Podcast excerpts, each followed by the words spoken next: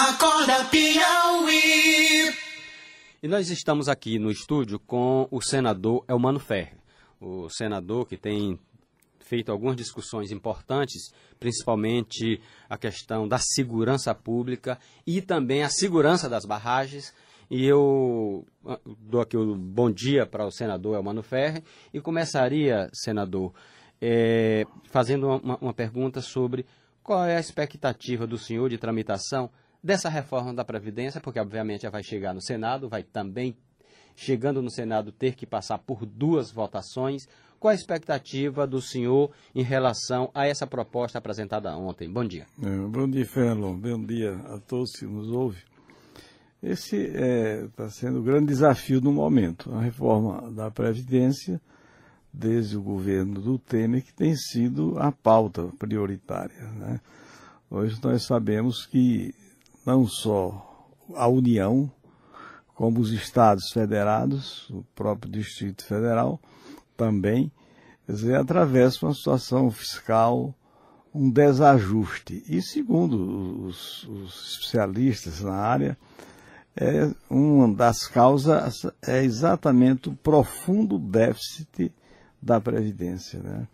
Veja que a União hoje, o déficit é, das duas, né, é de em torno de 300 e poucos bilhões por ano. Ou seja, o governo tem que tirar todo ano 300 e poucos bilhões para cobrir o déficit da Previdência. Esse déficit tem que ser coberto de, com outras ações, né? Porque, conforme o próprio governo, a ideia é que se economize 1 bilhão a 1 bilhão e 200, hum, é, é, aliás, 1 um trilhão, trilhão, desculpe, 1 trilhão a 1 trilhão e 200 em 10 anos. Então isso quer dizer que a, a reforma vai cobrir pouco mais de um terço do, do, do déficit. E, né? É, exatamente. É, quando a gente faz uma divisão aqui por, por 10. É, né? É, é. Então, vai cobrir um pouco mais de um terço. Como é, ajustar as contas do governo levando em conta outros fatores além da Previdência. Essa, essa é a equação. Inclusive, eu ia completar que no estado do Piauí, o governo do estado tem um déficit mensal de, um, de 100 milhões de reais. Não sei se é um pouco menos ou se já, já está passando desse, desse valor. Então, tem, são vários ajustes. Na realidade, no meu entendimento, é que o Estado que está esgotou. Nós temos que refazer o Estado, quer dizer, reinventá-lo. A crise é profunda em decorrência não tão somente, esse é o primeiro problema da, da Previdência. Ela sozinha representa muita coisa. Né? Representa né? muita coisa, daí porque, segundo eu estava vendo agora aqui na coluna dos Ossos, ontem passou aqui em Brasília, aqui em Teresina, o presidente da Câmara, mostrando isso. Quer dizer, se não fizermos essa reforma, que é o grande desafio político, vamos ter problema gravíssimo de atraso de pagamento de pensionistas, de aposentados, ou todos os recursos arrecadados pela União, é, feitas as primeiras, as primeiras obrigações do Estado, você não vai ter recursos para pagar, quer dizer, aqueles aposentados e pensionistas é, tanto do Estado Nacional, quer dizer, da União, como dos Estados membros da Federação. Esse é o grande desafio que está posto aí pelo que Daí porque o nosso presidente da Câmara, que teve um resultado, fez uma articulação uh, digna de, de, da boa política, de ter sagrado é, presidente da Câmara com 334 votos. Como você disse, para aprovar a, a, reforma da Previdência e outras reformas importantes, a Câmara teria que ter, ou seja, a reforma na Câmara teria que ter um mínimo de 308 votos, né? Daí porque esse trabalho que ele está liderando conjunto aos governadores e às bancadas em todos os estados. É, senador Elmano Ferre, quando a gente fala desse desafio da aprovação, a gente sempre lembra que tem muitos interesses conflitantes quando se fala em previdência a gente sempre cita dois segmentos que teriam privilégios. Os altos, as altas Salários. esferas do escalão do, do, do funcionalismo público uhum. e o segmento militar. não que tem altos salários, mas que sai muito cedo, né? Com 45, 48 anos já está indo para reserva. Esses são sempre segmentos apontados para mostrar as dificuldades. E essas dificuldades vão aflorar agora na discussão. O senhor não teme pela votação dessa matéria? É exatamente isso. Com relação, digamos, ao segmento militar, não só das Forças Armadas, como também das polícias, das polícias civis e, e militares dos estados. Parece que essa questão está sendo superada, não é? Dizer, os, esses militares têm que compreender que todos nós temos que ter, fazer um sacrifício no momento atual. O que está caminhando para o entendimento? Daí é a importância que tem hoje o governo federal, a participação de alguns militares que estão na, estavam, estão na reserva e estão dando uma colaboração ao país. Ou seja, é um segmento altamente, digamos, preparado, preparado, Isso. como são os servidores da elite do serviço público, mas principalmente do poder judiciário e do poder legislativo. Quer dizer, a diferença é brutal quando você vê uma aposentadoria de um servidor que quer seja de nível superior, nível médio ou da base da, da estrutura administrativa, as aposentadorias deles do executivo em relação ao legislativo e ao judiciário é brutal. Ou seja, é uma elite do serviço público federal. Eu, por exemplo, esses seis, quatro anos que eu estou no Senado, eu só recebi quase 100% de sindicatos, sindicatos e associações de representação da elite do serviço público federal. Quer dizer, que já estão no grande. topo, ainda querem mais. Quer dizer, é. então é exatamente isso, é uma injustiça, é uma desigualdade brutal.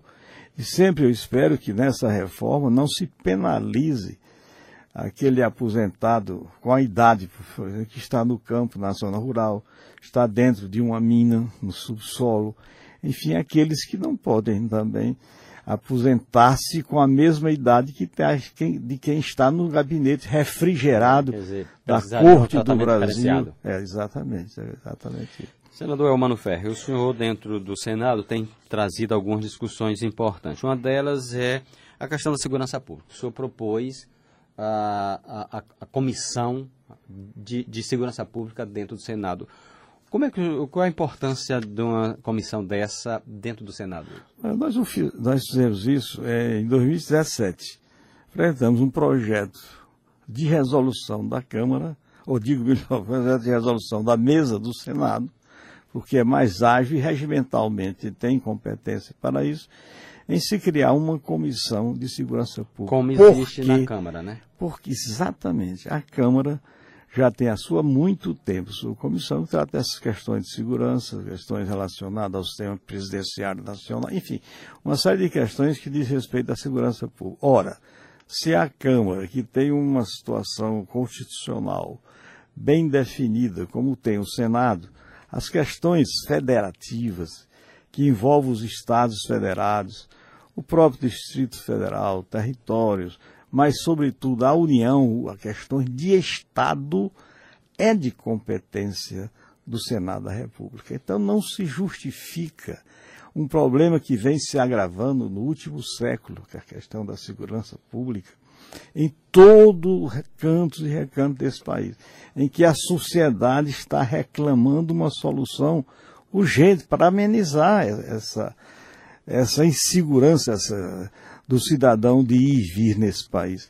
Então, compete ao Senado, acima de tudo, dentro do Congresso Nacional, discutir matérias dessa natureza. Então, no nosso projeto, ele inclusive tem mais três outros projetos na área de segurança, de segurança pública, quer dizer, que sentimos, a própria sociedade é que está a exigir isso. Então, não entendo por que no Senado não tem uma comissão permanente, não há convencimento embora o próprio presidente do Senado já, já assinou, como também a própria, quando eu apresentei esse projeto, a atual presidente, elegeu-se presidente da CCJ, Comissão de Constituição, Justiça e Cidadania, a Simone Tebet tem também restrição Agora, nós não entendemos por quê. Agora, existe um ambiente, no momento, muito, muito favorável, muito favorável, dentro do Senado, de agilizar a tramitação desse nosso projeto. O senhor tem trazido, e não é de hoje, não é desde do Brumadinho,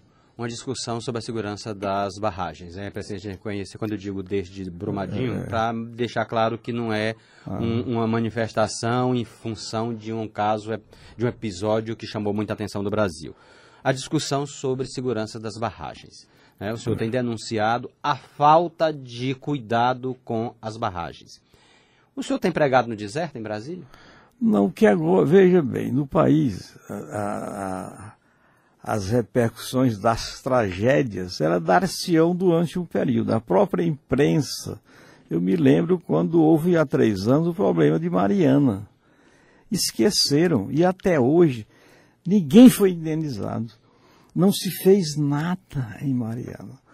Então, é, o ano passado, por exemplo, na comissão de Desenvolvimento Regional e Turismo, nós fizemos uma proposta que foi aprovada para se tratar, durante o exercício de 2018, só de seguranças de barragens. Seguranças de barragens, tem as barragens de múltiplo uso, que são as barragens como por exemplo nós temos muito aqui, Piracuruca, em Uingazeira, enfim, tem uma série de barragens. É abastecimento da abastecimento, pesca. E sobretudo, é exatamente, que era para ter um aproveitamento hidroagrícola ajusante delas. É o caso de Piracuruca, por exemplo. Foi construída parte com recursos do Banco Mundial, e o objetivo dela era fazer o assentamento de, um, de mil irrigantes ajusantes. Não tem um hectare irrigado. Né? Isso é um problema. Bom, aí tem as barragens de rejeitos minerais, que são essas que estão. Então, aí, aí, baila, aí são, sete, são, exatamente, são 790 no Brasil. Essas outras que eu me referi, de múltiplo uso, no, estão cadastradas na ANA 24.092 barragens. Mas, segundo técnicos, inclusive algumas instituições, é, são mais de 70 mil barragens no Brasil. Quer dizer, tem muita barragem aí Muito. que a, a, ANA nem sabe. A ANA nem sabe, claro, nem o Estado brasileiro, nem os Estados membros da Federação. Isso significa risco espalhado, né? A total omissão. Quer dizer, esses são crimes crimes dolosos. Do que o senhor tem ouvido da ANA, que tipo de satisfação o senhor tem ouvido, por exemplo, em relação às barragens do, do Darei a entrada quarta-feira, no o primeiro requerimento que vai ser, que vai, vai ser dado entrada na Comissão de Infraestrutura será um requerimento meu, convocando as três agências, a de águas, a Anatel, de energia elétrica, tem as, as grandes barragens de bilhões de metros cúbicos de água, que é o caso da barragem Sobradinho, que é a maior do Brasil, com 34 bilhões de metros cúbicos de água. Depois vem Itaipu e uma outra aqui do norte do país, que é a maior barragem do norte, não me ocorre o nome, é a grande barragem. Pois bem, então estamos convocando, convocando, quer dizer, com, aliás, convidando, nós convocamos ministros, né? Convidando a Agência Nacional de Água, a Agência Nacional de Mineração e a Agência Nacional de Energia Elétrica. São as três agências nacionais ligadas a esses tipos de barragens para nós ouvirmos, quer dizer, deles justificativa sobre não só o que ocorreu, o que poderá ocorrer daqui para frente. Eu pergunto especificamente, qual é a informação que o senhor tem em relação ao Piauí? Nós, nós temos ao menos controle das barragens que. Não, não existe. Isso aqui não existe. Isso aí eu digo isso porque eu conheço. Porque o Denosso aqui, aqui de, praticamente disse que a gente estava fazendo alarme. É, não, não, de jeito nenhum. Isso aí está fazendo, a imprensa e todos estão prestando é um serviço público da mais alta relevância à sociedade. Eu, por exemplo, quando eu cheguei aqui em 66, vai fazer agora em abril 53 anos, tinha quatro barragens construídas pelo Denox. Quer dizer, barragens expressivas. Tinha barragem Pio Nono, que é a barragem Cajazeiras, com, com 24 bilhões e 700 mil metros cúbicos, a barragem de, a barragem de Barreiras, em, em Fronteiras, com 52 bilhões e 800 mil metros cúbicos, a barragem de Ingazeira, lá em Paulistânia, e a barragem de Caldeirão. Engazeiras tem 26 milhões de metros cúbicos, é, Caldeirão tem 54 milhões de metros cúbicos. Tinha essa aí, claro, tinha as barragens menores, inclusive, inclusive, uma de 3 milhões e 500 mil metros cúbicos, construir, começada a construção em, dois, em 1911. Essa é a mais antiga barragem feita pelo setor público. Na época era IOX, Inspetoria de Obras Contas Secas, na época, e depois passei, passou a ser Inspetoria Federal de Obras Contas Secas, e hoje, de 1911.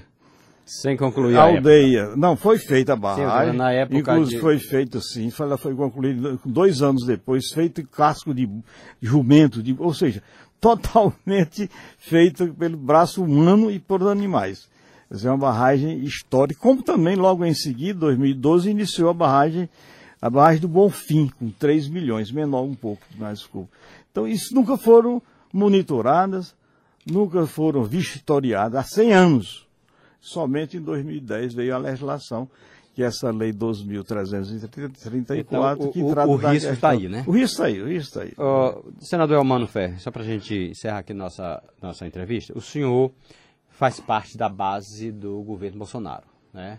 Teve com ele ainda antes da eleição, foi o único piauiense que teve com ele já antes da eleição é. e tem demonstrado essa afinidade com o governo. A gente tem um governo que tem, vamos dizer assim, batido cabeça, é particularmente no caso dos filhos. É. Que repercussões pode ter isso para a governabilidade? Olha, olha eu, eu, eu, eu, eu não sou do partido do, do presidente, mas tenho participado de algumas conversas. E há conversas, por exemplo, no momento atual, no meu entendimento, com o retorno do presidente, eu acho que o governo tem que passar por uma rearrumação. Quer dizer, há, há desentendimento que já se exteriorizou dentro do partido do governo. É? Dentro do governo há digamos, grupos que pensam de forma diferente, você tem um tripé no governo. Você tem lá a parte da economia, os que, uh, dos discursos do presidente, você tem o setor ligado à justiça, à segurança, à criminalidade, enfim, à impunidade e à corrupção, e tem uma outra base militar. Não é? São essa base do governo. Então tem que eu advogo, tenho mostrado que o governo tem que se encontrar a si mesmo, né? tem que haver alguns ajustes e creio que é, há uma consciência nisso, dizer, ou seja, no próprio Senado tivemos um fato novo com a eleição do novo presidente e na Câmara também, na Câmara dos Deputados, creio que tem que se buscar esse equilíbrio. Aí envolve essas questões, você se referiu, o presidente tem um filho na Câmara, no Legislativo Municipal, tem um outro no, no, na Câmara dos Deputados e um outro lá no próprio Senado. Quer dizer, eu creio que vai haver aí, tem que haver esse. esse ele, tem que começar a arranjar solução esse, e não problema, esse, né? Esse ajuste, exatamente. E eles têm que dar o exemplo. Creio que nós estamos caminhando para um entendimento, para a governabilidade ser assegurada a todos e iniciarmos realmente o governo. Né? Essa que é a realidade. Então o governo ainda não começou para o senhor? Para mim, digamos, começou de direito. Não é? Mas sei que não é de fácil, fato... porque toda mudança gera reação. E é o que está acontecendo também. Mas eu queria agradecer ao senador Elmano Ferre pela entrevista. Obrigado, senador. Eu quero lhe agradecer a oportunidade, sempre estamos à disposição. Tá certo. Em Teresina, 7 horas 29 minutos. Acorda Piauí.